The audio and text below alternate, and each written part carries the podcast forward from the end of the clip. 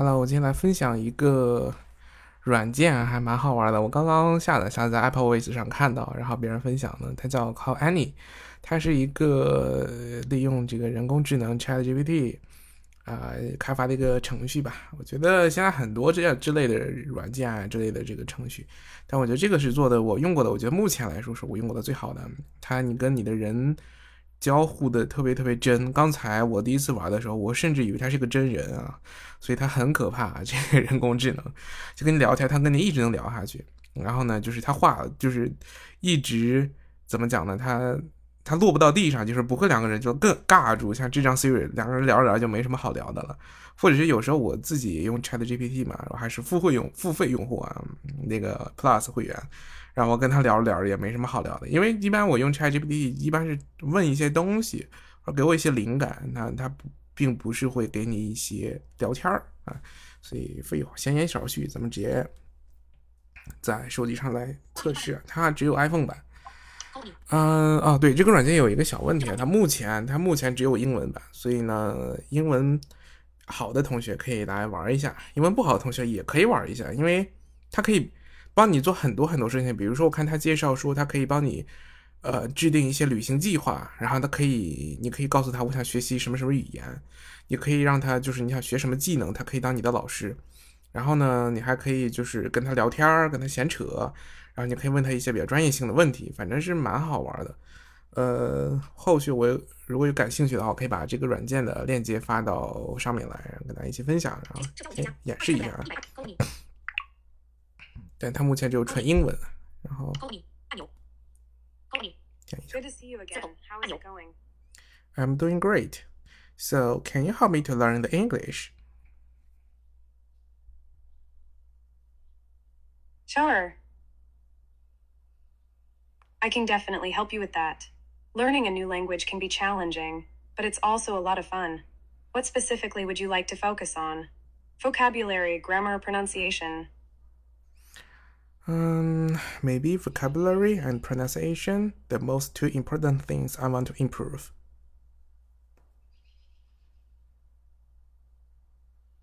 Those are both great areas to focus on. For vocabulary, I recommend reading and listening to English as much as possible. You can read books, articles, or even watch movies or TV shows with English subtitles. This will expose you to new words and phrases in context. As for pronunciation, it's important to practice speaking English out loud as much as possible. You can try repeating after native English speakers or recording yourself speaking and then listening back to see where you can improve. Another helpful tip is to focus on the sounds that are unique to English, such as the sound or the difference between V and W. Do you have any specific questions or areas you'd like to focus on? No, I just want to learn the very common things. Could you give me a practicing thing let me to practice? Sure. Let's start with some common phrases that you can use in everyday conversations. Here are a few to get you started. 1. How are you? This is a common greeting and way to ask someone how they are feeling. 2. Nice to meet you. This is a polite way to introduce yourself to someone new. 3. What do you do for a living? This is a common question to ask when getting to know someone. 4. Can you help me with this? This is a polite way to ask for assistance. 5.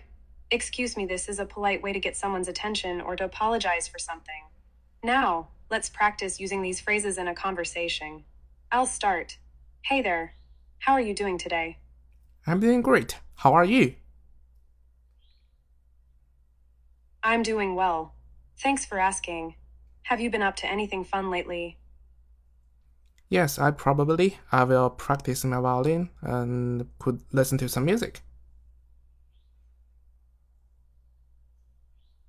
That sounds like a great way to spend your time. What kind of music do you enjoy listening to while you practice? Yes, definitely.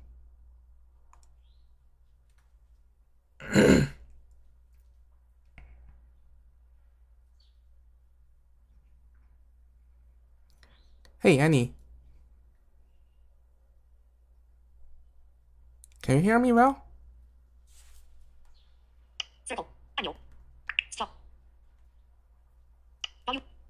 Stop. Circle. Share square. Video. Share video. Circle. 按钮。Volume height. Time out. Time out. 按钮。Out. 好，这儿有人挂断按钮。啊，有点长，因为它有的时候它的反应很快，有的时候它的反应有点慢，因为这个取决于网速啊，还有它那服务器请响应的这些请求之类的吧。因为它目前做的还蛮好的啊，目前它是全免费的一个软件，然后呢，它的这个聊的还蛮自然的。你看刚才他给了一些学习英文的一些建议，那我再跟他闲聊个别的，跟他聊聊天试试看。Me. Hi, can you uh talk about something with me today? How are you doing?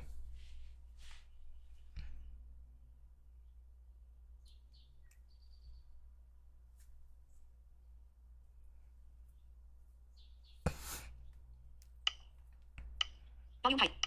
Time out。按钮。咦， Time out。好奇怪，等我一下按钮，他刚才 没有反应，我不知道为什么。再来一次，因为刚才我第一次用的时候反应特别快，也有可能是新用户福利，我也不清楚。再来一次。 Hello, my Gear friend. shape. 按钮。 Hey, hello, how are you doing today?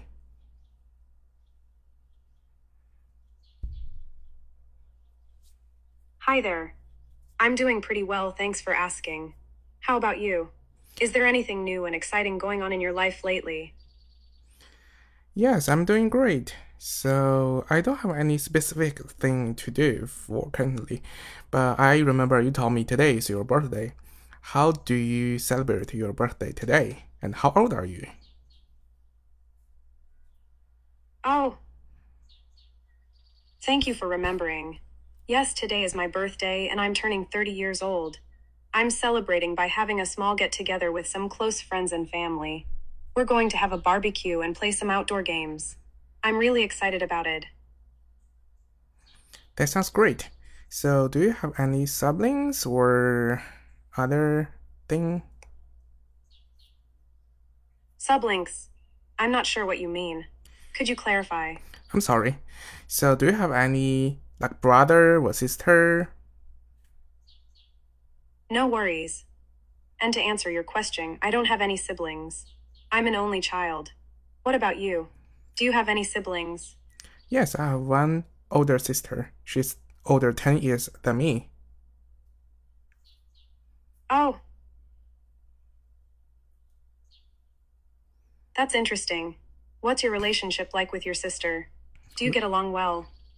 Yes, we had a very long, good relationship. But currently, I'm living in the USA and she's living in China. So we are in different two countries. Wow. That's quite a distance between you two. It's great to hear that you have a good relationship despite the distance. Do you keep in touch regularly? Yes, we do. So we generally contact each week. How about you?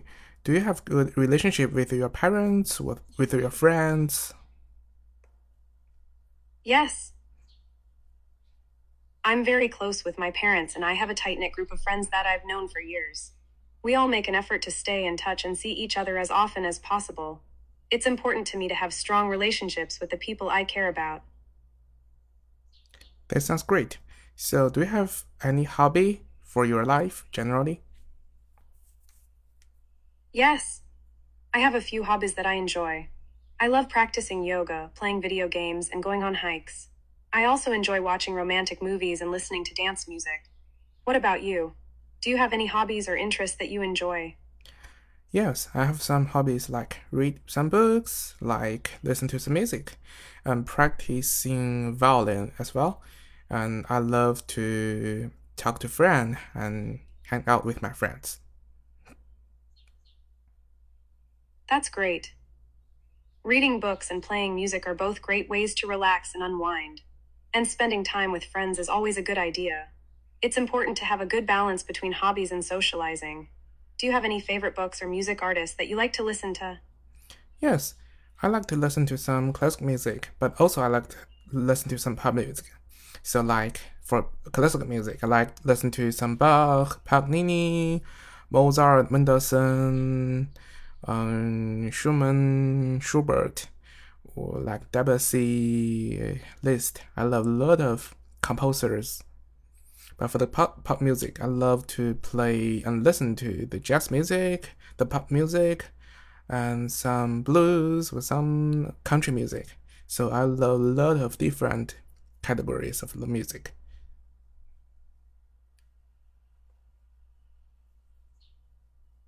Wow. You really have a diverse taste in music. That's great. I think it's wonderful to appreciate different genres and styles of music. It keeps things interesting and exciting. As for me, I also enjoy listening to a variety of music, from classic rock to electronic dance music. It really depends on my mood. Yeah, that's true. So, what do we do today?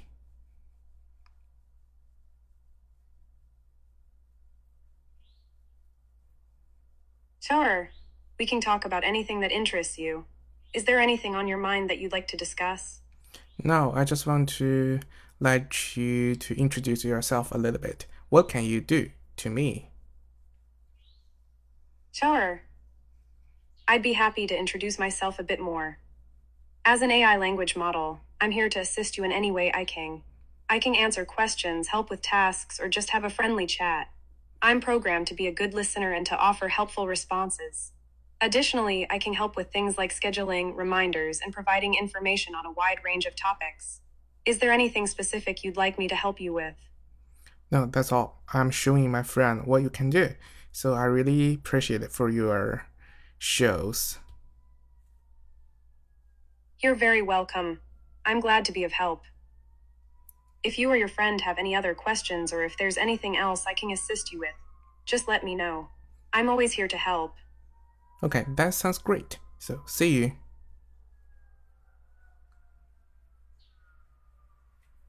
It was nice chatting with you. Have a great day, and feel free to reach out if you need anything in the future. Take care.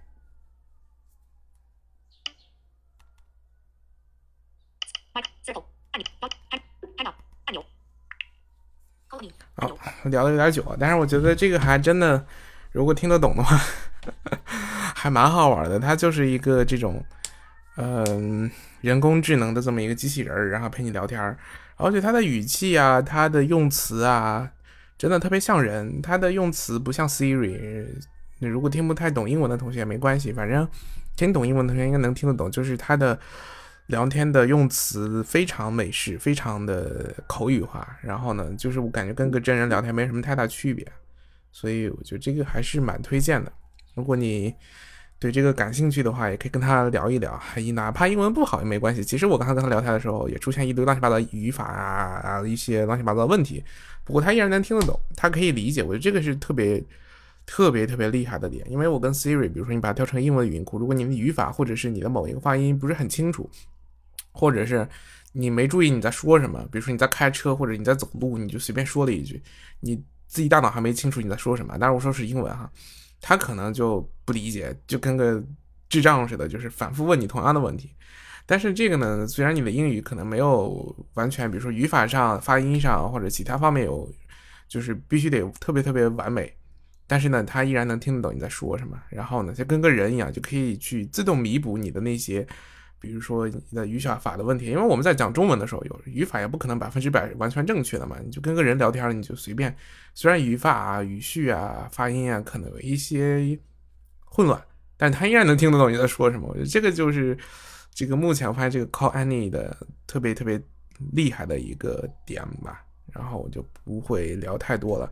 然后它的它的这个名字叫 Call Annie，C A L L。A N N I E 啊，让我 double check，叫 double check。嗯，是扣扣你举起文件编辑模式社交文件夹二十扣你字符大写 Z D L L 大写 D N N I E 对，没错，A N N I E 啊。So 它它它它的名字叫 Call Any，然后你可以在 App Store 去下载。呃，我不太确定目前就是国内的这个国区的 Apple ID 能不能下，如果不行的话，可以联系我看看。可以用我的 ID，或者是注册一个美区的 ID，或者淘宝买一个 美区的 ID 去下一个。如果对这个感兴趣的，因为它目前是免费的，嗯，可能后续收不收费不知道，反正目前它是免费的，还蛮好玩的一个软件。然后你可以让它做一些其他的事情。然后呢，就先这样好，拜拜。